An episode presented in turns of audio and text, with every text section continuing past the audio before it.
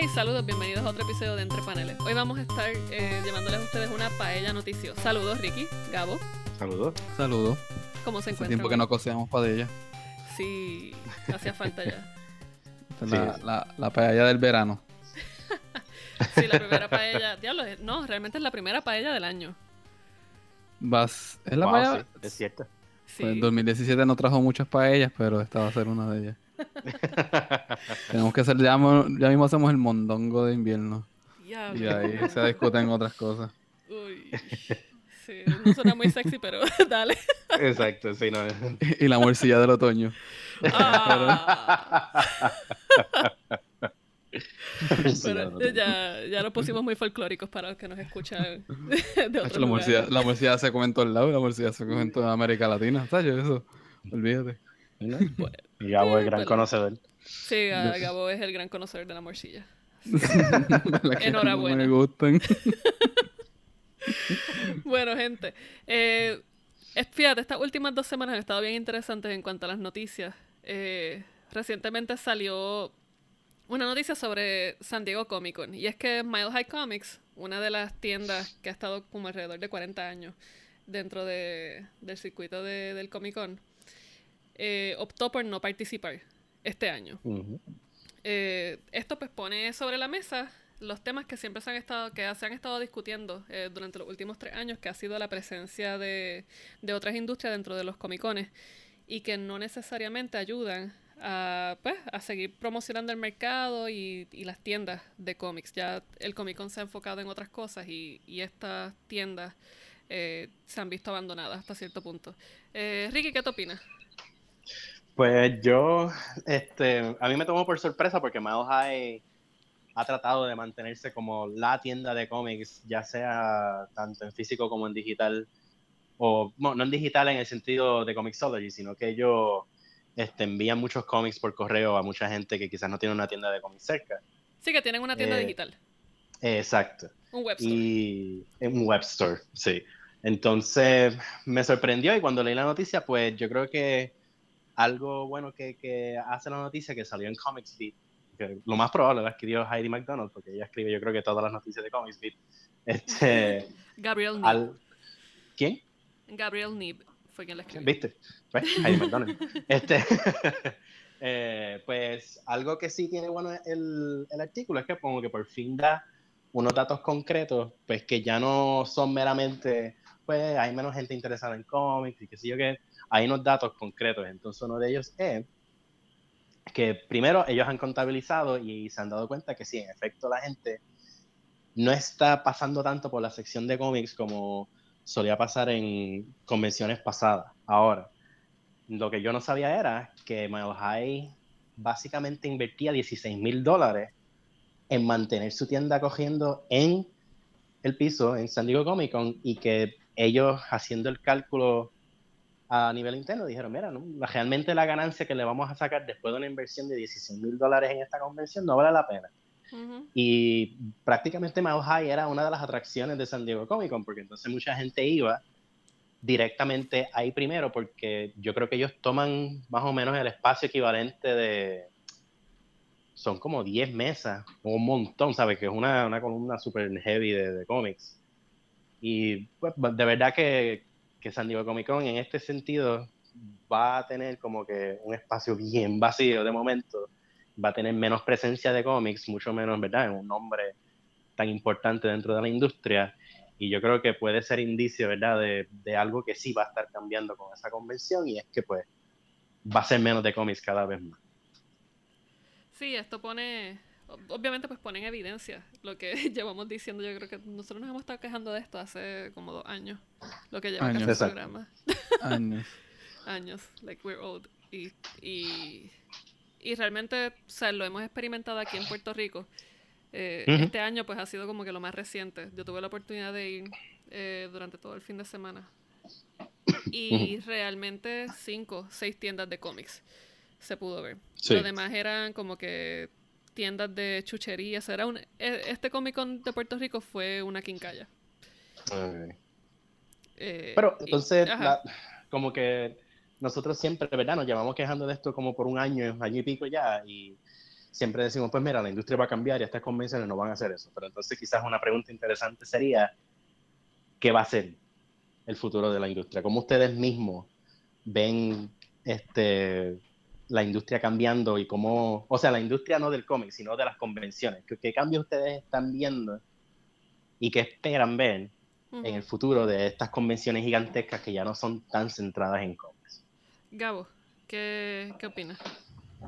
Bueno, eh, a diferencia de Ricardo, para mí no fue tanta sorpresa porque no sé si ustedes han visto el documental Comic Con Episode 4, A, Fan's Hope del 2011, en que básicamente persiguen a, varias personas en su viaje o en su experiencia por San Diego Comic Con. Y uno de ellos es Chuck Rosansky, que es el dueño de Madhouse Comics. Y en el 2010-2011 ya Chuck estaba dando, hablando de los problemas que hay de no empatar en cuestión de presupuesto, que se invierte más de lo que se retiene. Y de hecho, en ese, en ese documental, él dice, este puede ser el último año que volvamos. Después en el 2012 dijeron que iba a ser el último año que iban a ir y en el 2013 regresaron. 2015, 16 y ahora es que vienen a decir como que, mira, no vamos de verdad.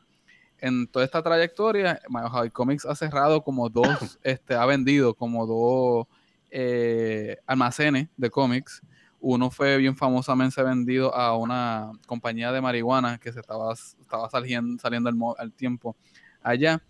Y entonces tenemos que, eh, como que el old money, el dinero viejo, se está haciendo espacio para el new money en estas convenciones y que estas tiendas ya no tienen salida. Eh, nosotros hemos hablado mil veces ya de cómo, pues, el estado moderno de las convenciones no es para los que compran cómics ni los que leen cómics, es para los que ven la serie y entretenimiento.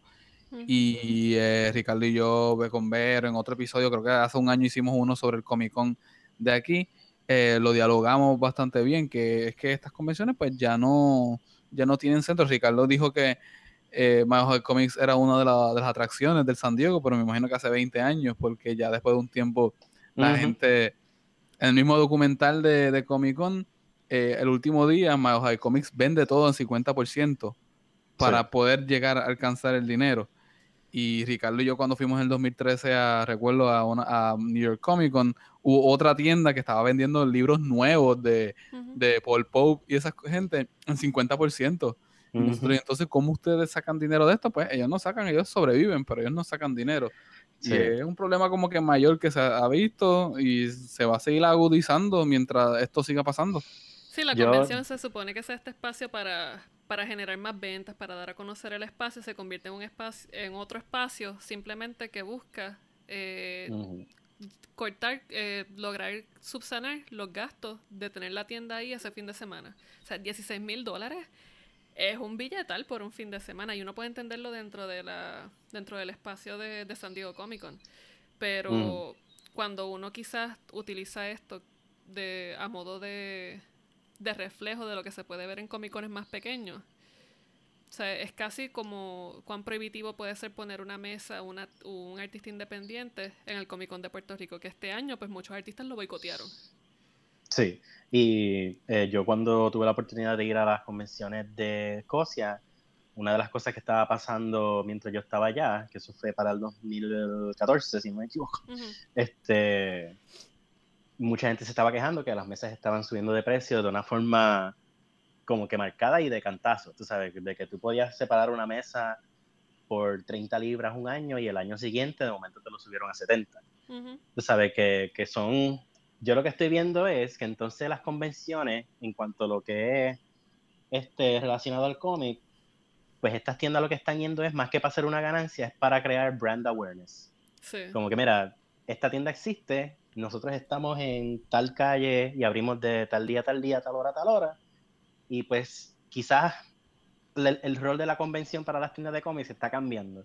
Por eso, ¿verdad? La pregunta era esa, si, ¿qué, qué tipo de cambios entonces podemos esperar? Porque ya se, ya se está ya se está mostrando con, con demasiada mucha evidencia que ya las convenciones no son para ganancias, son para tú demostrar tu, tu material y tú por lo menos dar información y esperar que la gente diga, pues mira, la selección tuya está bastante interesante, ¿dónde te puedo conseguir? Pero si es eso, entonces poco a poco el cómic se va a convertir como que en, una excusa o un este, algo de carnada, por decirlo así, para que la gente vaya.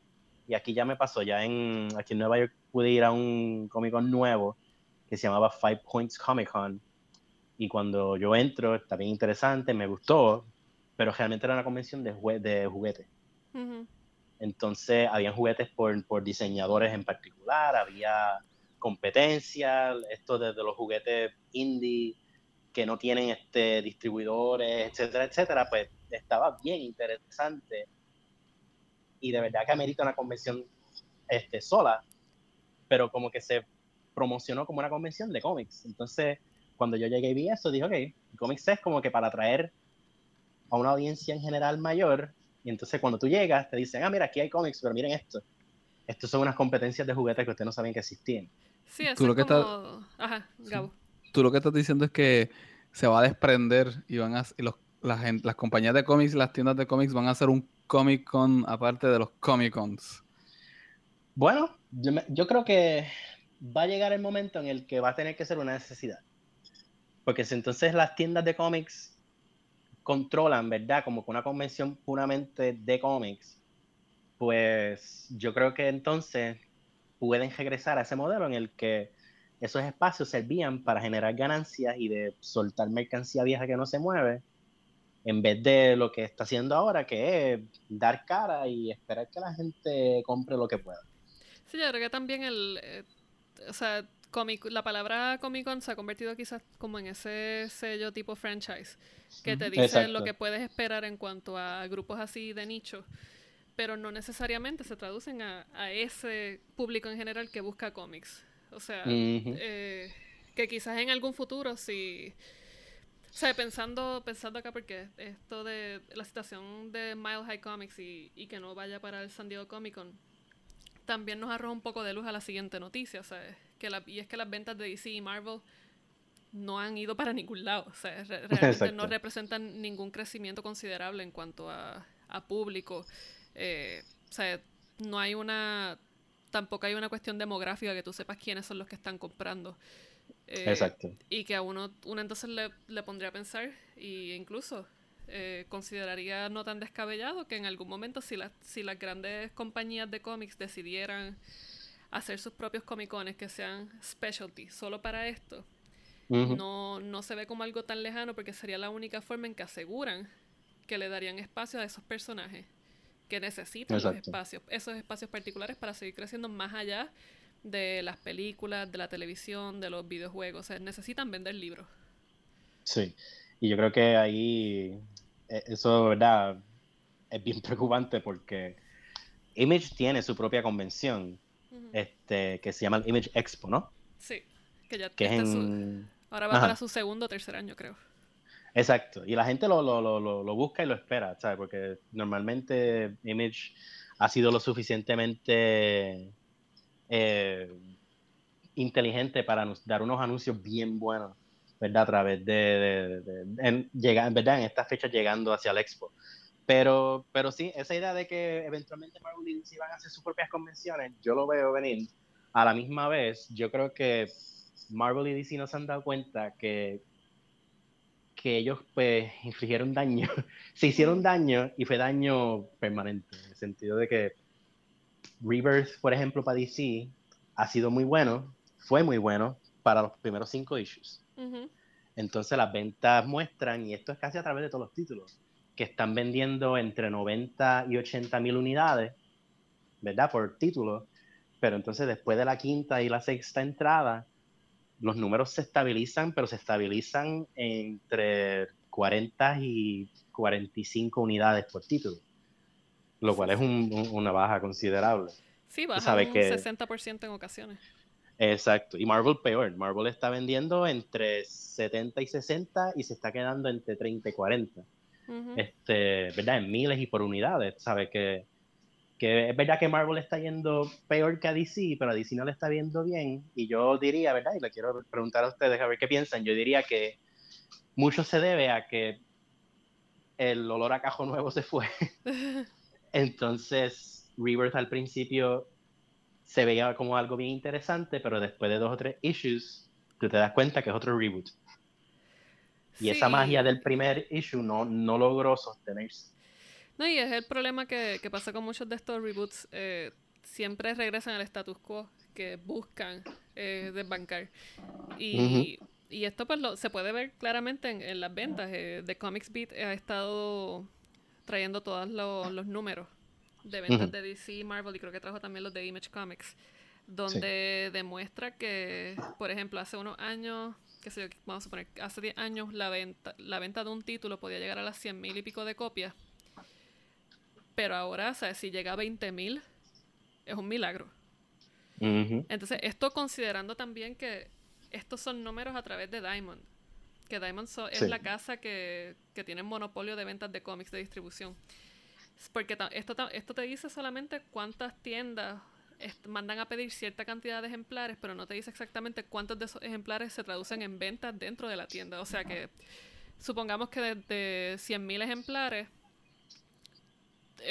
solamente se estén circulando 30.000, pues no traduce.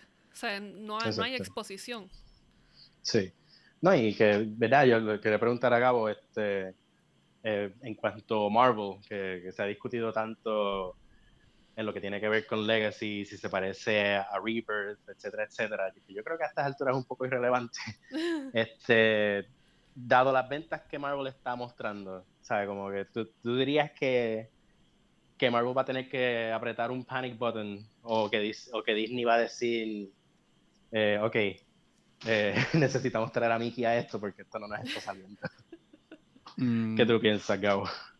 Es que yo creo que lo están viendo del, por el ángulo que no es, porque hay que ver la primera razón de por qué es que estamos teniendo los New 52s y los Convergence y los Marvel Now y desde mucho antes. Y es que, que la gente se está cansando ya de estas historias de status quo y de superhéroes y los cómics se están expandiendo. Image es la compañía que está saliendo con ventas más sólidas y es porque los libros no tienen que ver necesariamente todos con superhéroes, son historias más personales. Y yo creo que es un cambio más. Antes las personas tenían superhéroes en los cómics nada más, pero ahora tienen películas y series. Y yo creo que ya la narrativa de superhéroes se está cansando, se está agotando entre la percepción general de las masas. Y lo que estás viendo es un cambio, lo que estás viendo es como un, un una redirección de, del enfoque de la gente, de lo que consume, a historias más personales. Ahora mismo, esta mañana vimos que el horror también está cambiando las películas recientes del horror que están siendo mucho más impactantes, los Get Out, Babadook, tienden a ser mucho más psicológico y metafórico, que es lo que el horror, era originalmente. Así que estamos viendo un cambio cultural, generacional, etcétera.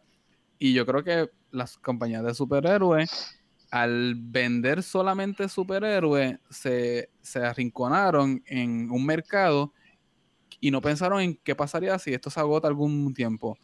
Yo estaba viendo que para los 80, 70, Marvel no solamente vendía eh, superhéroes, vendía Star Wars, Doctor Who, vendía 20.000 otras series que no solamente eran de superhéroes y podían variar. Ahora mismo ellos están, tienen nada más que Star Wars porque Disney lo adquirió y lo están quemando y lo están haciendo, lo están haciendo bien, tiene muchas historias buenas de Star Wars pero también tienen que tener cuidado que no quemen ese otro. Así que tienen que buscar otro mercado, tanto DC como ellos van a tener que expandirse a su narrativa. Mira a ver si el horror, traer los monstruos de vuelta, etcétera, te sirve de algo, pero no te quedes en la misma fórmula.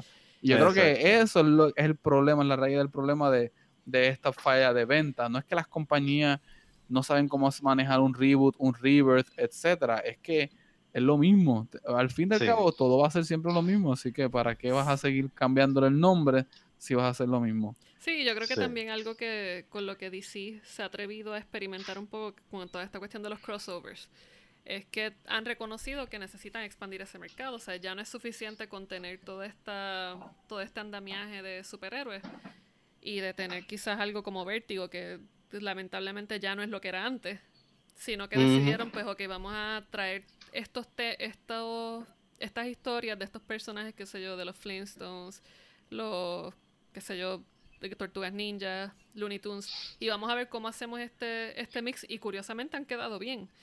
Eh, sí. O sea, han sido unos crossovers bien interesantes y que muchas personas han buscado, o sea, y, personas que no son lectores de cómics, de cómics de superhéroes. Sí. sí, y aportando a lo de Gabo, este, estoy totalmente de acuerdo. Eh, yo diría también que tanto DC como Marvel se están tirando unos riesgos iniciales. Hay un cambio de personaje, añaden una mujer aquí, un hombre negro acá, un latino acá, un asiático aquí, y se ve interesante, pero entonces no logran sostener ese mismo nivel de riesgo a través de toda la serie. Entonces, la gente lo ve y se da cuenta que les están poniendo personajes que quizás antes no tenían el mismo nivel de representación, porque eso es lo que está pegado. Y realmente tú puedes sacar los cómics que, que, hacen algo más con eso, este, aparte, y son bien pocos, sabes, Miss Marvel es uno de ellos. Pero Riri Williams en, en Iron Man no hizo ningún tipo de, de, de, revuelo ni, ni, causó mucho escándalo. Solamente cuando se anunció que iba a ser una mujer negra. Pero Miss Marvel como que continuó con la con la tradición de Marvel general. Lo que Vero estaba diciendo es que como que traen licencias nuevas como los, los Flintstones, que es un cómic que DC empezó a hacer. Les hicieron como una adaptación al mundo moderno y una, hacen una metáfora excelente de lo que hay. Y ese libro es excelentísimo por lo que es. Y lo hicieron ahora con los Looney Tunes, el de el de Batman y Elmer Fudd, yo creo que fue una de las mejores cosas, como un noir con el mundo de los Looney Tunes y quedó estupendo. Pero Marvel tomó los riesgos más con los temas. Marvel se fue a un Captain America negro que reflejaba una experiencia distinta americana, pero lamentablemente a la gente no le gustó porque pues y que es muy político y que eso es muy este liberal, etcétera, etcétera. Y después también tienes que la gente se resiste al cambio. La gente simplemente quiere la misma basura todo el tiempo, quiere el mismo reciclaje ellos mm. no, los cambios no los sostienen fácilmente. Así que, hay que ver. Con Thor, por ejemplo, o sea, eh, Marvel de momento te dice, pues, ok, vamos a hacer este cambio en el status quo de Thor y vamos a hacer que sea mujer. Cool. Se sintió de una forma orgánica, fue algo fluido, estaba muy bien escrito, el arte estaba brutal, pero la gente se quejó igual, porque también la gente se rehúsa a moverse de, de, de, esas historias canónicas y de esos personajes canónicos. Eh, mm. Y yo creo que en parte, o sea, hasta qué punto tanto el lector como la casa editorial tienen culpa. Exacto. porque eh, esto es realmente el hecho de que, de que el, estado de la industria se encuentra así en este momento. Eh, o sea, es un issue que va de la mano de, tanto del editorial como del lector, que no, mm. que no se expone a otras cosas no solamente que no se ponen otras cosas, yo creo que algo que, que, preocupa mucho aquí y es algo que, que, se ve mucho en el cine es este, el poco tiempo que tiene las producciones nuevas ante la cultura popular y el público. ¿Sabe? Que eso se ha ido acortando, pero muchísimo. ¿Sabe? De momento, ya esta semana este, nos llega Spider-Man. Guardians of the Galaxy parece que, que, salió 10 años atrás, se siente así. Pero es porque las cosas van tan rápido que de momento tú no, no sientes que tú tienes tiempo para procesar algo de la forma que se procesó Guardians of the Galaxy 1. Que estuvimos, que yo sentí como cuatro meses hablando de lo mismo. Sí. Y entonces eso también se puede ver reflejado en la venta de cómics. Tú tienes gente, y esto también es culpa de la industria, y particularmente Marvel ha abusado mucho más de esto que DC todas las semanas hay un número uno nuevo, ya sea de Image, de Dark Horse, de Marvel, de DC o de cualquier otra compañía. Marvel y DC son quizás los menos que lo hacen porque sus personajes ya están establecidos, pero Marvel está todo el tiempo sacando, bueno, últimamente tienen Iron Fist 1, Luke Cage 1, The Defenders 1 salió no va tanto. Sí, tienen sale América número 1. Sale una película nueva, sale una serie nueva y ahí viene un número uno nuevo. Exacto. DC tiene sus cositas, pero por lo menos no abusa tanto de eso. Lo que hace es que empieza story arcs nuevos que quizás reflejen lo que está pasando en los otros medios. Pero por lo menos la continuidad se mantiene. Aquí es que Marvel empieza una serie nueva de cantazo. Y entonces, pues, el problema que trae eso es que la gente ya no está tan enfocada como lo estaba antes, y ya antes no estaban tan enfocados to begin with.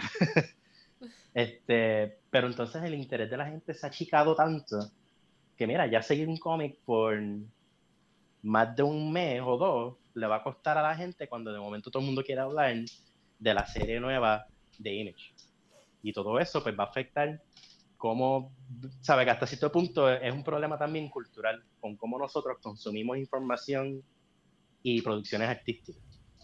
Sí, sí, no, y que también uno podría ponerse bien conservador y decir que esto es culpa del internet. Which it's not that far off. En el sentido de, que, de que uno está tan bombardeado de información. O sea, yo, por ejemplo, hace siete meses, todas las semanas, yo entraba a Comics List a chequear qué era lo que iba a salir, todos los números uno. Y llegó un momento en que dije, mira, no, ya. Y realmente, o sea, ya yo no estoy leyendo cómics nuevos que están saliendo porque siento que, que, son bien repetitivos en cuanto a la temática, incluso a veces hasta el arte. Y lo que he tratado de estar haciendo es redescubriendo cosas viejas. Eh, exacto. Y, es algo que está chévere, pero lamentablemente la forma en que está estructurada el mercado de cómics no necesariamente se mueve a través de las cosas viejas. Eh, Oye, y entonces... Para ellos cuentan son las nuevas. Y entonces pues le quería hacer una pregunta dentro de eso. Quizás yo, yo dudo que esto cambie. Pero entonces ustedes creen que quizás para sobrevivir la industria del cómic tome otra, otra forma como que económica de producción en la que en vez de estar sacando cómics a nivel mensual lo saque cada dos semanas o cada dos o cada tres miércoles o cada mes. Eso es lo que están haciendo y están perdiendo como quieran. Los Batman de Tom King llevan cada dos semanas, algunos títulos de Marvel son cada dos semanas. Y... Sí, sí, pero yo lo digo en yo lo digo en cuanto que la compañía como que en general decide sacar lo que va a ofrecer una vez al mes, pero en vez de hacerlo con ciertos títulos solamente, o todos los títulos que tienen ahora, van a tener que reducir sus títulos y enfocarse en dos o tres publicaciones. Es que eso significaría cortar de las ganancias y acuérdate que ellos tienen sus metas, a menos que pues tengan su caída, algunas compañías quiebren y después se, se restauran prioridades, pero mm. antes de que eso pase, no, no va, eh, nadie voluntariamente va a tomar esa decisión. Voluntariamente no va a salir de nadie. Eso va a tener que ser después de que ocurra algo bien trágico y ahí se repensarían las cosas. Pero y, no, y, la, y la cuestión de, de, sacar dos números al mes del mismo título, ya yo creo que eh, DC cuando lo hizo se corrió un riesgo bien brutal, le funciona hasta cierto punto con Wonder Woman, pero a lo último, o sea, Greg Roca dijo, mira, I quit, porque no podía, o sea, ya se estaba viendo, ya se estaba sacrificando la calidad del producto. Y ahí es que entonces uno dice como que, pues mira, o sea, el, el stunt no, no fue uno inteligente quizás. Sí, definitivamente. no, y, y también yo creo que algo que, que quizás deberíamos eh, mirar o contemplar es el hecho de que si se tiene una película, esto no necesariamente significa que automático va a representar grandes ganancias en cuanto a los cómics de esa línea. Eh, yo creo que también es algo que en que la, estas grandes editoriales han apostado mucho a eso. Eh, y quizás, ¿verdad? Como, como último punto en cuanto a esto, este, quizás también considerar reducir la cantidad porque el Marvel Legacy viene con 52 series otra vez, desde el número uno o retomando la, numeración original desde antes de Marvel Now. Cuando DC hizo el New 52, pues fue con 52 títulos también. Tú sabes que le estás pidiendo mucho a la gente también, le estás también tú mismo, estás dividiendo como compañía, estás dividiendo la atención de tus lectores. Sí. ¿Qué, qué? algo, algo para pensar. Sí, no, y a eso sumarle también los mil variants que van a tirar. Exacto. Pero nada, yo creo que esto es algo de lo cual hay que estar bien pendiente porque pronto, no sé, o sea, no va a ser mañana, pero quizás dentro de un año podamos ver grandes cambios en cuanto a cómo las industrias de cómics se van a estar repensando. Pero bueno, otra de las noticias que tenemos pendientes es que hace unas semanas todo el internet se estaba freaking out porque Gal Gadot supuestamente ganó 300 mil dólares solamente y se informó que Henry Cavill, el Man of Steel, hizo eh, un contrato por 14 millones de dólares. Eh, en el momento en que ambos son newcomers, o sea, muchas personas no habían escuchado de Henry Cavill, muchas personas no habían escuchado tanto de Gal Gadot, aunque sí ya había salido en varias películas. Eh, y esto pues trajo otra vez sobre la mesa el tema de de la inequidad salarial en Hollywood entre hombres y mujeres. Eh, el mundo estaba freaking out. ¿Qué piensa, Cabo? Bueno, eh, curiosamente ahora mismo estaba leyendo, empezar a leer el Fausto de Goethe y había una, Y había, y, y había una línea bien curiosa que dice, y a las mujeres que hacen sus partes sin salario alguno. Y me estuvo bien curioso que eso estuviera porque en la primera escena del Fausto hay un director de teatro, un comediante y un poeta hablando sobre una, hacer una obra nueva. Y el, el- director le dice eso y las mujeres sin salario alguno, pero este, esto es un caso de eh, cuando, qué pasa cuando se resalta una información y se enfoca con un ángulo en específico sin tomar en cuenta la realidad. Y es que eh, todos los actores que empiezan en una película de superhéroes empiezan con un contrato entre los 150 mil a 300 mil dólares. Eh. Chris Hemsworth en Thor empezó en 150 mil. Eh, Henry Cavill, si no me equivoco, tuvo 300 mil también, igual que Gal Gadot. Lo que pasa Chris es que después Chris Evans también, Captain. America. Lo que pasa es que cuando el único que no tuvo una, una, ese, ese- no entró con ese, esa suma de dinero y entró con una suma mucho más exorbitante fue Robert Downey Jr. cuando empezó en Iron Man y de hecho Marvel trató por lo más posible de no contratar a Robert Downey Jr. porque estaba pidiendo creo que era uno o dos millones por el, el papel de él en Iron Man 1 y hubo un problema bien feo de que no lo querían, no lo querían, finalmente lo tuvieron, lo terminaron contratando, la película generó el dinero que generó y entonces ahí es que abrió la puerta a estos otros actores este, exigir más dinero, pero si no hubiera Sí. sido por Robert Downey Jr., de hecho, los contratos de Robert Downey Jr. ya no son por contrato de ganancias estipuladas. Robert Downey Jr. dice, tú me pagas una base de uno o dos millones y el resto tú me lo das en ganancias de lo que la película haga en mercancía y en taquilla. Y entonces ahí es que se hace su dinero, que le llegan hasta las 40, 50 millones de dólares. Sí, que eso es lo que llaman las bonificaciones. Pues exactamente, pues volviendo al artículo de Galgadot, el artículo de Galgadot no toma en cuenta las bonificaciones de, de Gal Gadot, porque no se, ha, no se ha hecho todavía, para el momento que salió el, el artículo no se habían hecho, pero sí tomó en cuenta las bonificaciones de Henry Cavill en Man of Steel. Y ahí es que a Henry Cavill se hizo los 14 millones de dólares. Fue después que su contrato renegociaron, pues esto hizo tanto en, el- en la taquilla, en, en la- en el cine, pero la mercancía que se te vendió fue tal, los videojuegos, etcétera, etcétera. Y ahí es que tú tienes la imagen de Henry Cavill como Superman y aquí es que ya tú tienes que pagar el dinero extra. Lo mismo con Batman v Superman. Batman v Superman sabemos que no fue una buena película, pero en taquilla y en mercancía esa película, esa película hizo dinero. Y ahí es que ellos se hicieron su dinero. Así que Wonder Woman lo que tiene que esperar es ver, o sea, que ya se movió la, la película, ya están caminando hasta los 500 millones, le faltan 300 para llegar a, a, a Batman v Superman y 200 para llegar a Suicide Squad, que yo espero que les llegue por lo menos uno de los dos. A ver que ver cuánta mercancía se ha movido. Yo he visto mucha promoción de mercancía hasta en Kentucky Fried Chicken, que ah, tienen un cubo de Wonder Woman de pollo. Y hay que ver qué, porque todo eso tiene la imagen de Gargadot, o sea, eso tienen que pagarle. Y hay que ver Sí. cómo se renegocia eso y cómo, cuánto se le da al final. Y hay que estar pendiente de eso. No, y que para los efectos, ok, eh, Wonder Woman costó 149 millones. O sea, eso es eh, casting, eh, escenografía, todo. El budget fueron Ujú. 149 millones. Ya en box office hizo 120.1 millones de dólares. O sea que ya... ¿Doméstico o internacional? Eh, Doméstico. Eso fue... Doméstico nada más, pues el internacional. Ah, pues internacional se tiene que ir ya. Sí, eso se va a inflar, Sí. sí va a inflar. Sí, tú sabes, ya para todos los efectos, tri- o sea, cuatriplicó sus ganancias, su, su budget. Eh, y esto pues también te indica varias cosas. Eh, uno, uno reconoce que, que hay distintos factores. Primero, un, un, un actor de entrada en una película de superhéroes, pues ya hay un salario base que son los 300 mil aproximadamente.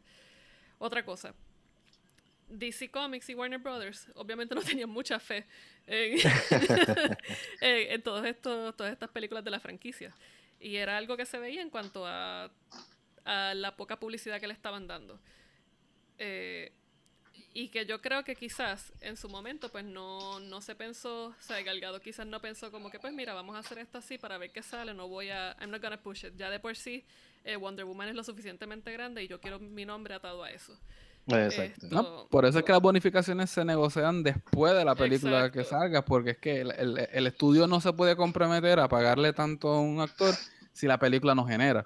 Entonces todo esto se, se ve after the fact, después del hecho de que la película pues salga, haga o no se haga. Y, sí, porque después, después la estrategia del actor es, yo hice esto por un par de chavos, pero ahora yo soy un nombre y ahora también soy el superhéroe de tu, de tu franquicia, así que ahora yo me puedo echar para atrás para pedir más. No, y eso funciona para bien y para mal porque hay otras películas como Pacific Rim que no hizo ni un centavo en Estados Unidos, pero que sí generaron fuera y van a recibir una secuela por el mero hecho de que hizo dinero. Exacto.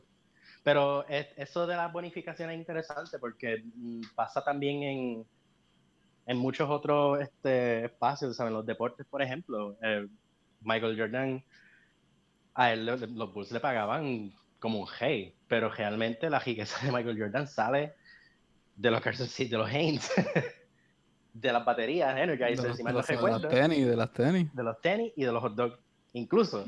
Que son los, ¿cuáles eran los del ballpark? Ni me acuerdo de los hot dogs. Olvídate. Pero, pero si mal no recuerdo, Haynes es el, era la fuente de ingreso mayor de Michael Jordan. Tú sabes que, que cuando estos actores negocian sus contratos y dicen vas a trabajar más que por 300 mil pesos, sí, pero 300 mil pesos es el cheque de entrada. Todo lo que tú vas a hacer. La figura de acción, las camisas, los cómics, todo eso figura después. Sí. Exacto. Donde cogen a mucha gente de lo que no son es cuando son actores nuevos que apenas saben de la industria y de momento los estudios le compran el likeness. Y entonces ahí tú realmente no puedes hacer mucho con tu imagen si el estudio decide usarla para lo que sea. Y entonces ahí sí hay unos problemitas, pero yo dudo mucho que Gal haya sido. Como, dato curioso de estas cosas de bonificaciones, en el 79 cuando Star Wars iba a salir, el estudio no pensaba que iba a hacer dinero Así que dejaron que George Lucas se quedara con el 100% de las ganancias de bonificaciones. Y la razón de por qué tú cada año ves el mismo, la misma figura de Star Wars en las tiendas con un paquete distinto es porque George Lucas necesita cobrar. Y, todo eso le pertenece a ese hombre. Y es, es, como, es bien interesante. Una vez uno entiende esto de las bonificaciones, las ganancias, que le corresponde a quién y cómo se negocia eso y la fe, cómo, cómo la fe del estudio figura ante todo esto, es que es bien interesante ver. Entonces, ¿cuánto este hombre se hizo por esta película? ¿Cuánto se ganó? ¿Cuánto hizo en realmente después del hecho? Y por lo menos en el caso de George Lucas, el hombre tuvo la suerte de que, que, todavía hasta el día de hoy Star Wars 1, eh, Star Wars Episodio 4 le sigue generando dinero por lo que se vende, porque todo le, tocó a él. Este, bueno, y, sí. Y un dato curioso, pero a la inversa, es que George Romero cuando hizo Night of the Living Dead, no le puso el sello de copyright a la película y la película ahora mismo es Open Domain.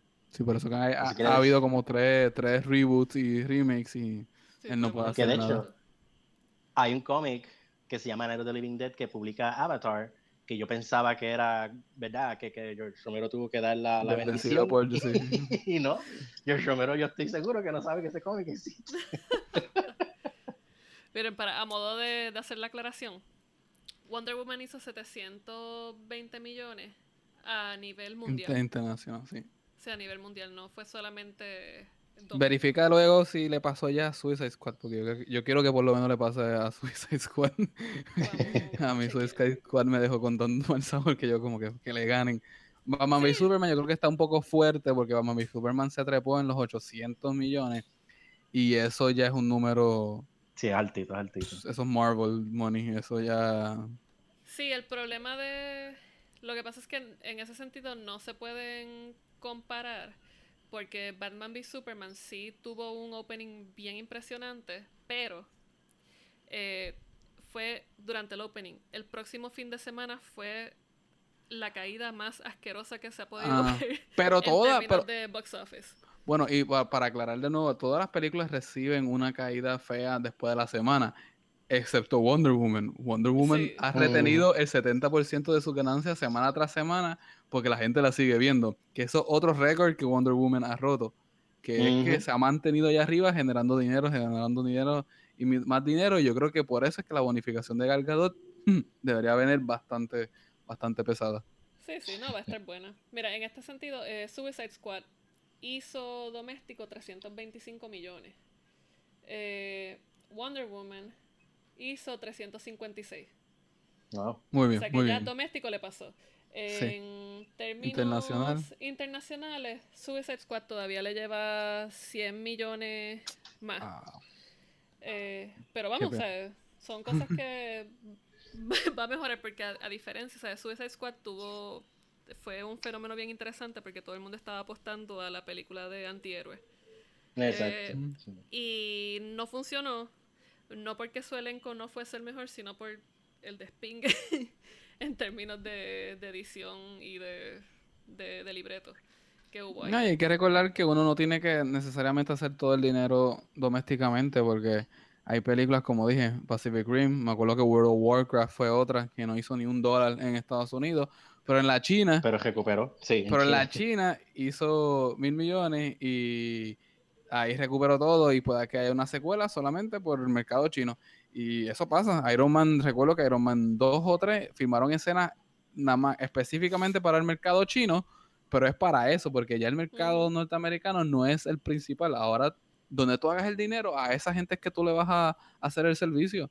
Y Exacto. las cosas están cambiando, igual que los cómics están cambiando sus ventas, lo- las películas están cambiando y esto es parte de... Wonder Woman, en este sentido, eh, superó ya en términos domésticos a Batman v Superman. Batman v Superman solamente hizo 330 millones. Eh, Ok. O sea que por 20 millones, eh, por 26 millones, eh, Wonder nada. Woman le pasó. Pero en internacional, ya pues estamos hablando de una diferencia de 200 millones en favor de Batman v Superman.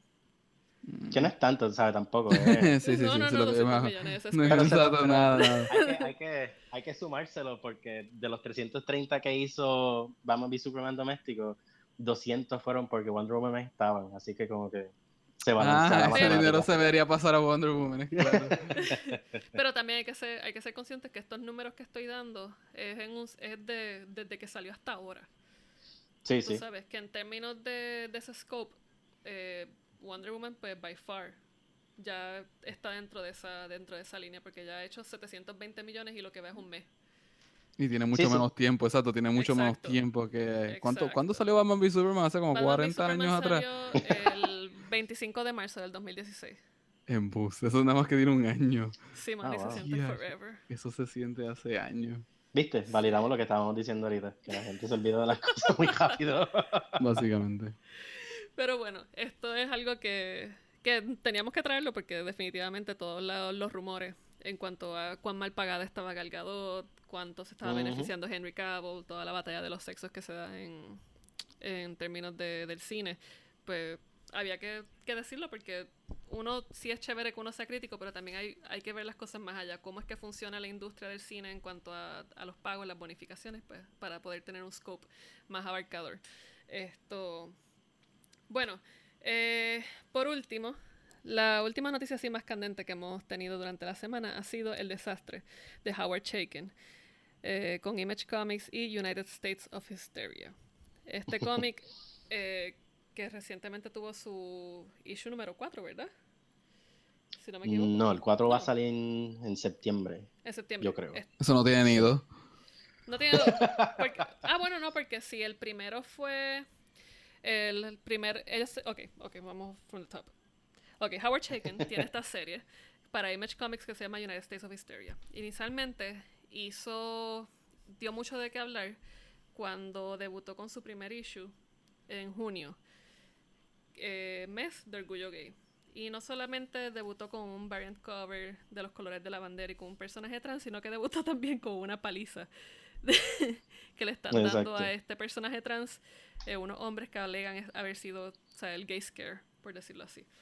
Eh, esto dio mucho de qué hablar porque no solamente están, estaba dándole luz al algo que se ha criticado mucho de que es la defensa en casos criminales cuando una persona tiene relaciones sexuales con alguien trans y de momento o sea, la homofobia acts up y le parten la cara eh, que es algo que ha sido bien crítico eh, entonces hacerlo en el mes de orgullo gay pues fue una afrenta contra la comunidad, que ha sido, la comunidad gay ha sido bien eh, supportive de Image Comics por toda la diversidad que, que tienen entre sus páginas y todo eso.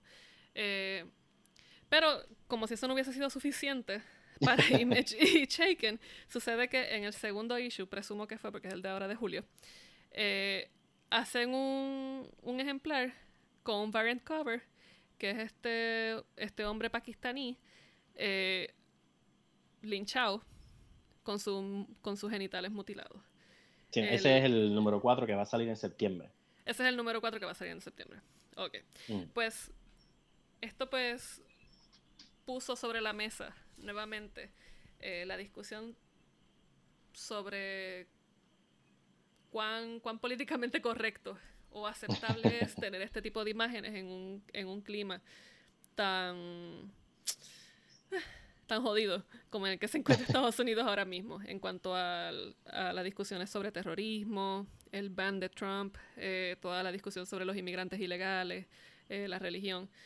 Y, y realmente ver toda la euforia que causa en Internet y, y de momento leer las respuestas que ha dado Shaken en cuanto al asunto, pues no, no ayuda.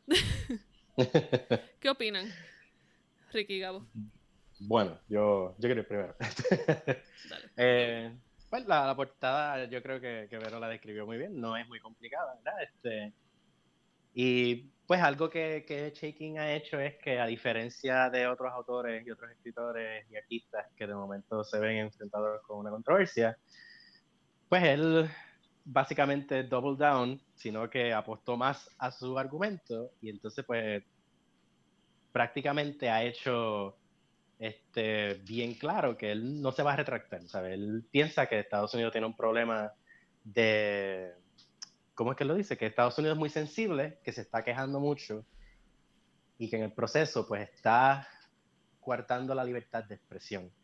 Y ahí es donde entonces viene como que este gran monstruo que como que nadie ha querido como que ver bien para saber cómo, cómo atacarlo.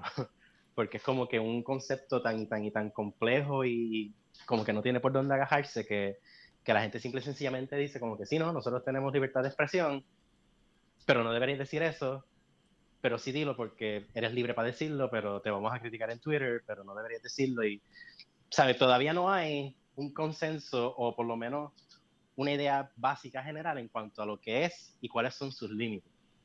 Y yo creo que por lo menos lo interesante de Shaking es que el que Shaking no se haya retractado nos da la oportunidad de explorar ese concepto y de ese debate, ¿sabes? Si, si está bien que salga, si no está bien que salga, cuáles son los límites, cuáles no son los límites, y qué constituye, ¿verdad?, una decisión de a nivel de compañía de decir, ok, esto debe salir, o qué constituye una decisión que diga, mira, esto no debe salir. Y ahí es donde yo creo que, que, que el cómic, pues por lo menos, nos invita a ese debate otra vez. Yo no creo que sea tan distinto a otras controversias que han pasado por lo mismo, ¿saben? De momento me recuerdo a, me acuerdo a la, la portada de Raphael Albuquerque, de Batgirl, que es un cómic que celebra, ¿verdad? Obviamente la figura de esta superheroína, y de momento lo que tienen es una recreación o una memoria de The Killing Joke de Alan Moore, donde Barbara Gordon pues no sale de la mejor forma posible, y para completar la, forma, la tratan de una forma bien degradante. En, en ese sentido, pues yo la pregunta debería ser si la portada es lo suficientemente ofensiva para salir a la venta. Yo diría que ya que fue publicada van a tener que aguantar presión. La portada ya salió, ya por lo menos está pautada para salir. Yo diría que como ya está pautada para salir y ya la gente la está viendo en internet, que salga con el propósito de generar una conversación seria sobre los problemas que puede traer. Pero entonces ahora yo les pregunto a ustedes, ¿hasta qué punto uno debe decir que salga para hablar de eso sin pensar en las consecuencias de que un niño la vea y de momento diga, ah, pues mira, este es el nuevo estado de la violencia, si aparecen los cómics, pues lo más seguro aparece en un videojuego. So, yo me voy a acostumbrar a esto. ¿Qué ustedes piensan? Ok. Eh, aguanta esa pregunta ahí. Primero quiero mm. saber qué Gabo piensa sobre, sobre el asunto de, de Shaken en términos generales? Eh, realmente no sé qué pensar. Este, la imagen.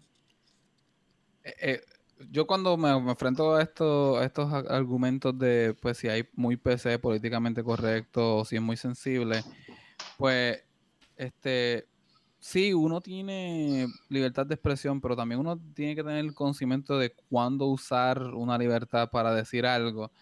Y yo siempre he pensado que cuando uno dice algo, tiene que tener como que la sustancia para, para defenderlo, para razonarlo dentro de. Y ahora mismo como que lo de Shaking, yo no sé. Yo leí el primer ejemplar de United States of Hysteria, yo no entendí nada de lo que estaba pasando. Es un libro que tiene una narrativa que está por todo el lugar, no es clara, no es concisa. Eh, son diferentes viñetas de diferentes historias, diferentes historias con cuestiones de inmigrantes, eh, homosexuales, todo lo que sea como que sensitivo entre los, ojos de una persona que pues no se está poniendo el cambio o no quiere entender cosas nuevas. Y yo no sé si tiene que ver algo relacionado con la historia, no sé si esa portada alude a algo que se está ocurriendo adentro. El cómic se promueve como algo que está en contra de lo políticamente correcto, por lo tanto puede que sea solamente para, pues, para crear el, shock, para crear este, este sentido de, mírame aquí. Y si es por eso, pues para mí está mal hecho. Para mí no, tiene, no tiene cabida ni tiene validez dentro de este, que si lo pueden imprimir, lo pueden hacer, sí, pero entonces ahí Image Comics tiene que responder por tener una imagen eh, que incita como que violencia en una comunidad que está siendo violentada, eh, dado el discurso ah, moderno sobre los inmigrantes y los musulmanes. Así que hay, muchas minas que hay que tener cuidado cuando donde uno pisa, como compañía y como autor. El autor ha, mostrado que no le interesa cambiar, entonces ahora es Image Comics que tiene que tener cuidado qué hacen. Sí, en cuanto a lo de, la posición del autor es bien interesante porque, o sea, no estoy diciendo que el tipo es the smartest cook in the jar, pero eh, me parece interesante en el sentido de que él alude a varios, a varios asuntos. Que las personas no han leído su cómic, que ha sido mal interpretado, utiliza la excusa de que él es un aliado de la comunidad, eh, en términos del primer cover que salió, en, eh, cuanto a la comunidad gay que se y luego, en cuanto al, al cover de del hombre pakistaní, que, él solamente estaba presentando algo que el 45% de los americanos sueñan con, con verlo. Eh, yo creo que el asunto de, de Shaken se pudo haber, se pudo haber evitado si Image Comics tuviese una política editorial más fuerte en cuanto a qué publica y qué no publica, en cuanto a, a, dónde le está, a dónde está la compañía en, términos de responsabilidad social, por llamarlo de alguna forma. Eh, si ahora ellos retiraron ya la, la, portada de su página, no sé si la van a retirar del mercado como tal cuando salga en septiembre, pero definitivamente creo que con eso ya hay algo que va a causar un problema. Eh, porque si ya lo hiciste, mira, déjalo. Ahora, mira a ver cómo tú cambias la opinión, cómo tú haces un, una, montas un discurso alrededor de esto para defender tu punto de lo que sea que quiera, que quiera representar en términos políticos ese cómic que está bien mal hecho. Sí. Porque el cómic es malo, ¿sabes? Entonces cuando yo escucho las, cuando yo leo las cosas que dice Shaken, yo digo como que coño, ¿sabes? No hay idea no es una idea mala como tal lo que él trata de decir, pero definitivamente él no era la persona para escribirlo. Exacto. Sí, yo estoy de acuerdo con eso. Yo creo que Chicken y muchos autores, ¿sabes? Para ser honesto, como que muchos autores dicen, yo soy de la izquierda, por ende puedo escribir de todo esto y no va a importar, porque yo soy aliado. Y pues mira, no, de igual forma que es como todo, hay unas personas que están más conectadas a unas experiencias y que entonces pues tienen quizás esa, esa apertura para hablar de unos temas y otras personas que, que quizás no tienen o no pasaron por esas experiencias y pues mira, no es que no lo puedan hablar, pero quizás no se va a sentir con el mismo nivel de intensidad o, o, el mensaje no va a llegar de igual forma. Así que ya eso de, de, hablar de yo soy de la izquierda, por ende puedo hablar de esto, pues mira, estás cogiendo el riesgo de tirarte un doble salto una mujer blanca que se pintó la piel de negra y quería llamarse afroamericana. Pues mira, no, eso no, no necesariamente va a traducir bien con todo el mundo. Pero sí, yo estoy de acuerdo contigo. Yo creo que si la portada ya salió, debería quedarse y debería entonces generar eh, discusión. Yo creo que algo bien importante, primero, cuando últimamente, dado nuestro, el, estado de nuestra cultura, es más interesante leer los comentarios de la gente que el mismo artículo. Porque ahí es donde tú ves realmente la, la, barbaridad de nuestra gente. Y yo creo que mucha gente rápidamente brincó a, hablar en, generalidades, en generalizaciones. ¿Sabes? De momento es free speech, aplica a todo el mundo y se debe aplicar de igual forma para todo tipo de controversia. Y en el caso de free speech, yo pienso que debe ser aplicado por caso. Es bien difícil generalizar dentro de eso, porque, por ejemplo, esa portada de United States of Hysteria, aunque yo la, la, la asocio un poco con la de Batgirl y el Joker, para nada están en el mismo nivel discursivo. Los dos hacen unas cosas problemáticas y cuestionables, pero hay, hay portadas controversiales y hay, y hay portadas problemáticas. Y yo creo que quizás el, el por lo menos el, el, el estándar para mí es el mensaje. ¿Qué tú, ¿Qué tú quieres decir con esa imagen? Y si lo estás logrando comunicar bien, la portada, si tú lees el título, United States, United States of Hysteria, y entonces ves la imagen del, eh, del hombre de este, pakistaní este, linchado con los genitales mutilados, pues yo puedo hacer la conexión de que quizás el cómic está hablando de que las cosas en Estados Unidos están bien feas. Pero también hay 20.000 otras formas de hacerlo, ¿verdad? Sin necesariamente tener que recurrir a algo tan, tan problemático que puede en el proceso como que perder hilo del mensaje. Incluso la portada del primer eh, United States of Hysteria, yo creo que es un poco más interesante, que es una mujer este, aparentemente musulmana, con un turbante con los colores de la bandera de los Estados Unidos. Sí. No entiendo bien cuál es el punto todo el tiempo, pero el título, el cómo está todo enmarcado y la imagen como tal, pues dijo que yo creo que por lo menos sí se puede decir que hay cierto nivel de locura dentro del cómic y que la imagen puede, puede crear más preguntas y no es tan problemática. Pero esta simple y sencillamente como que el mensaje no es tan, no es tan claro. Si hubiese tenido hombre blanco eh, alrededor del área donde lincharon a esta persona, celebrando, etcétera, etcétera, pues entonces yo quizás puedo ver que Chiquín está diciendo, esto es lo que pasa con, con esta demográfica contra esta otra comunidad. Pues ahí, ahí quizás hay algo, pero como está, yo creo que no comunica mucho muy bien. Sí, sí, sí, definitivamente. Yo creo que eh, hubo un, problema de conceptualización eh, en cuanto a la idea que estaba motivando la portada y el tema no, no se pudo llevar bien. Ahora bien, una quizás hay que, hay que preguntarnos esto, ¿cuándo está bien hacer un libro de esta forma? Un libro así. ¿Hay algún momento particular en, que uno dice como que mira, ahora sí se puede hacer esto? Esto es un libro, una portada así va a causar revuelo no matter what. Eh, y es algo, en el caso de, de Shaken, estuvo mal conceptualizada y dentro del contexto del cómic no tiene nada que ver en cuanto a, lo que supuestamente propone la portada versus lo que tiene el libro. Eh, y, lo pongo así como de cuándo está bien hacerlo. Más que nada porque si uno lo compara con, una imagen que, recibió mucho, mucha crítica, que fue la de Kathy Griffith, eh, que se tomó una fotografía ah. aguantando la cabeza de Trump eh, degollada, eh, toda ensangrentada, y abajo, y, que se suponía que saliera con, con una cita de Trump diciendo como que estaba sangrando por todos los orificios. Eh, refiriéndose a Megan Kelly, una, una mujer ancla de, Fox, de, las noticias de Fox. Entonces, eh, esa portada causó mucho revuelo. Yo consideré que la, esa, esa foto causó mucho revuelo. Yo consideré que la foto estaba muy bien hecha y que si se examinaba dentro del contexto de la cita, con lo que se estaba ejemplificando, era perfecta en términos estéticos.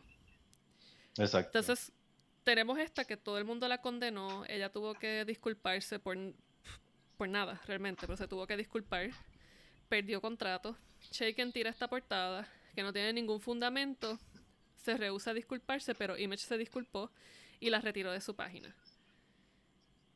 Vemos que, vemos que hay una cultura que ya está bien reaccionaria en cuanto a lo que pretende tolerar y a lo que no. Estamos en este, en este momento. Estamos en un momento histórico particular en que podemos hacer statements políticos que sean considerados sangrientos o violentos sin pagar consecuencias. Gabo, ¿qué tú opinas?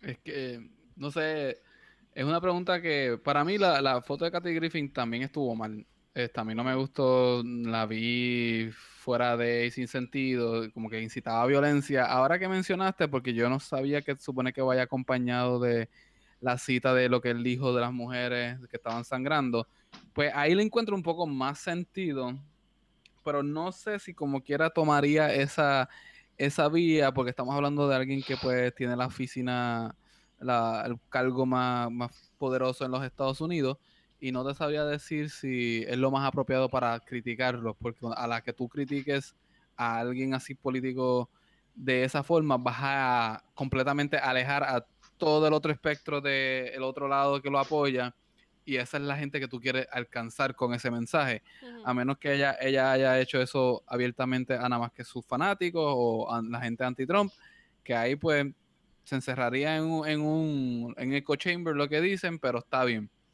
Eh, si fuera que el libro de Shaking invita a un discurso o una conversación sobre los estereotipos, sobre los inmigrantes musulmanes en Estados Unidos hoy día, pues yo te diría que la portada puede pasar este, dentro de la conversación porque eh, tiene que ver con el tema, tiene que ver con uno de los extremos, con uno de los estereotipos y este, alcanzaría algo si me estás diciendo que lo que está pasando, que no, la historia no tiene que ver nada y la portada es esa, pues ya no, ya no, ya pierde. Es lo que pasó con Charlie Hebdo hace unos años, que cuando tirotearon Charlie Hebdo, todo el mundo, no, libertad de expresión, libertad de expresión.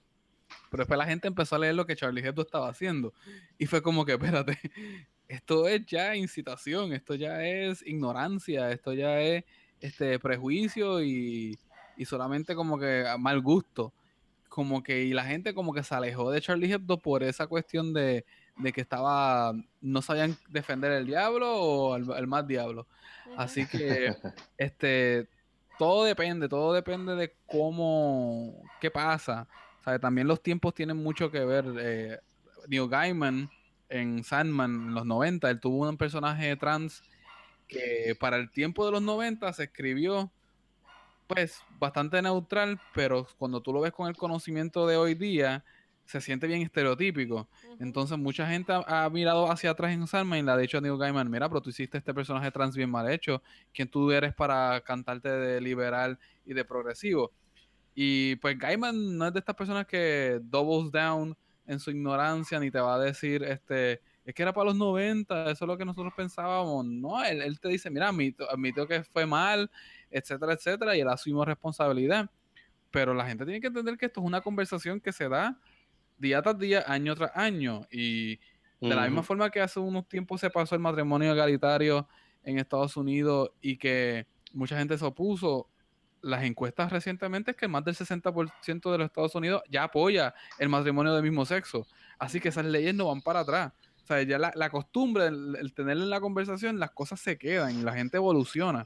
Y entonces, esto es una conversación, los inmigrantes, la homosexualidad, etcétera, es una conversación que la sigue evolucionando porque no es una experiencia, es una experiencia que ha sido negada por mucho tiempo. Entonces, la conversación tiene que darse. Entonces, cuando un libro así como el de Shaikin sale, no está invitando a la, a la conversación, lo que está haciendo es eh, alimentando un prejuicio o un sector nada más, pues para mí está, está de mal y está mal. Sí. Yo, yo quizá Gabo dijo todo lo que iba a decir, así que. okay. No, este... acabamos, nos vemos. Gente. sí, dale, hasta este, mañana. yo, yo quizá lo que diría es que, que hay una diferencia entre ser este, provocative y una diferencia entre ser. Eh, hacer algo por shock value. Y yo creo que eso se pierde mucho. Eh, yo creo que, y un buen ejemplo son las películas de horror. tú sabes, tú tienes películas sesentosas y setentosas de las buenas, El Exorcista, Dawn of the Dead, Night of the Living Dead, este, eh, Jacob's Ladder, películas de horror que, que tenían un mensaje, tú las comparas con las 20.000 secuelas de Saw y con The Human Centipede, de momento tú ves que una está ahí más que para ver si te da cosa ver tanto gore en la pantalla y entonces las más viejas, las más inteligentes están ahí, te enseñan unas cosas horroríficas, pero te las enseñan con el propósito de adelantar un mensaje. Y yo creo que la diferencia en este caso dice mucho. Porque entonces ahí estriba, ¿sabes? La, la, estrategia es o crear una conversación o hacerte sentir como que incómodo con el nivel de violencia que se te está presentando. Y yo creo que eso es el, yo creo que, ¿verdad? Para contestar la pregunta, yo creo que sí, tú puedes hacer ese tipo de portada. Tú puedes ser violento con tus imágenes, tú puedes mostrar unas cosas difíciles y fuertes y tú puedes mostrar un montón de cosas que, que van a incomodar. Pero preocúpate porque sea algo que provoque algún tipo de reacción eh, y algún tipo de mensaje que se pueda discutir. Porque mira, hasta el día de hoy yo no puedo discutir Human Centipede con nadie. Realmente, sí, si uno la mira por mucho tiempo y dice, pues mira, yo quizá le puedo encontrar esto y aquello, de, de, de, a nivel de mensaje o de metáfora es tan y tan y tan jalado por los pelos que no, ¿sabe? No, no, no pasa mucho. Y, no, y a la hora de la verdad, pues es un ejercicio que, de shock value que te coge de la primera, pero entonces pierde su poder rápido cuando lo ves una segunda o una tercera vez. Pero si tú lo comparas con este, el mismo cómics de Image, que han trabajado temas bien fuertes eh, de una forma bien inteligente, el mismo Saga, que también ha sido víctima de intentos a censura o de controversia. Eh, por ejemplo, en los primeros cómics, cuando van a este planeta, donde le ofrecen a uno de los personajes principales eh, un sex slave que es menor. Pero entonces el personaje del sex slave se convierte en un personaje importante en el cómic. Y entonces Brian K. es lo suficientemente inteligente para darle al personaje y a la situación mucho contexto y mucho, y, ¿verdad? mucha carne metafórica, por decirlo así, y funciona. Pero Brian K. no hace todo eso más que para que tú hagas el surprise gasp, ¿verdad? Y digas, ah, diablo, mira lo que pasó. Pero no, ¿sabes? Se supone que después tú te pongas a pensar y entonces pues interactúas con el texto. Tristemente, la portada de Shaking no invita a que tú interactúes con la imagen mucho. Sí. ahí estoy yo.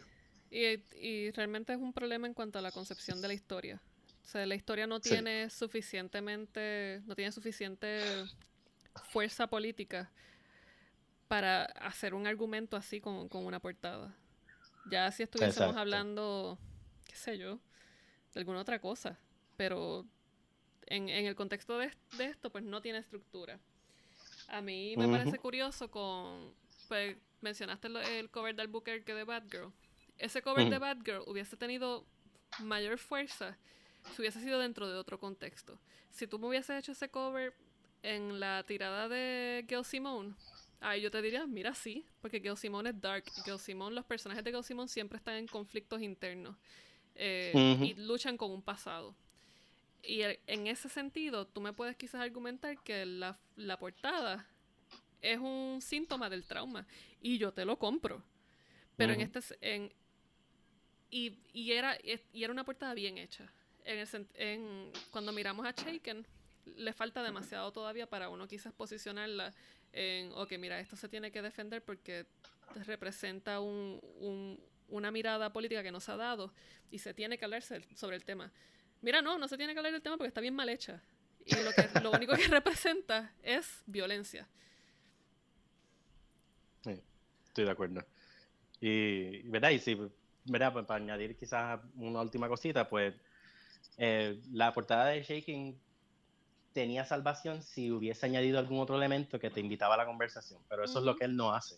¿Sabe? Como yo dije ahorita, ponle dos o tres personas vestidas de Ku Klux Klan al lado del cuerpo. Entonces ahí quizás, como quiera, necesitaba más, porque también la, no, vamos, no estamos ni hablando de la composición de la imagen como tal, este, que tampoco es que sea la cosa más grande del mundo, pero, pero si tú por lo menos le añadías estas otras entradas, ¿verdad? Estas otras ventanitas discursivas por las cuales tú te podías meter, ver la imagen de otra forma y decir, ok, esta cosa horrible que está presentando Shaking ocurrió, pero ocurrió porque estas cuatro, cinco, seis, siete personas, este grupo de personas, hizo que ocurriera. Esas personas tienen banderas confederadas en sus camisas, alguien está vestido de Ku Klux Klan, alguien está vestido de qué sé yo qué otra cosa, este tiene un, este, un tatuaje nazi. Eh, entonces, quizás podías dar un poquito más y el shock value, pues, era una entrada y una apertura a una conversación. Pero... Sí, porque hay una, hay una ideología culpable en este sentido. Eh, por sí solo, pues no, no hay a quien culpar. Eh, y yo creo que, esto es algo a lo cual uno pues siempre tiene que estar bien pendiente a la hora de, ver qué cómics están saliendo. Eh, más más en, el clima político en el que nos encontramos. El, el asunto de Shaken, yo sé que se va a seguir extendiendo porque esto va a salir en septiembre. Y, y va, va a traer muchos temas o sea, en relación a la censura y hasta qué punto el arte se tiene que condenar y todo eso. Igual aquí en Entre Paneles estaremos dialogando al respecto porque la censura, los asuntos de libertad de expresión dentro de, la literatura y de, cómics, pues algo que nos interesa mucho. Así que nada, les quiero recordar que nos pueden escuchar a través de iTunes, Stitcher, Tuning Radio y Google Podcast. Y eh, nos pueden buscar a través de Post Academics y Entre Paneles en Facebook. Así que nada, hasta la próxima.